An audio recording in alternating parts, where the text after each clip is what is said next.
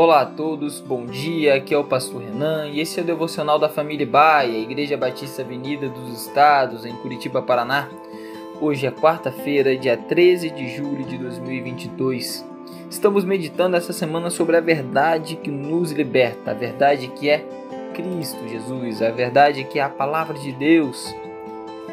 No Salmos 43, 3, a palavra vai nos dizer assim: Envia a tua luz e a tua verdade, e elas me guiarão e me levarão ao teu santo monte, ao lugar onde habitas. Estar em comunhão com Deus é estar em comunhão com a verdade.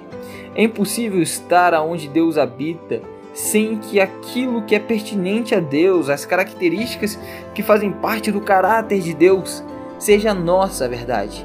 É impossível estar no lugar onde Deus habita enquanto pensamos e procuramos o pecado, enquanto fechamos os olhos para a verdade do quão pecadores somos, enquanto alimentamos nossos pecados de estimação, é impossível estar no lugar onde Deus habita enquanto nos preocupamos muito mais com os nossos objetivos egoístas do que com aquilo que a palavra de Deus nos diz que devemos viver.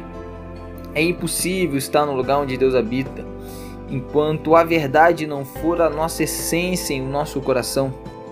Não tem como estar na habitação celestial com Deus enquanto a mentira e a enganação fizerem morada em nossos corações. A verdade é essencial, a verdade ela é crucial e ela deve ser buscada.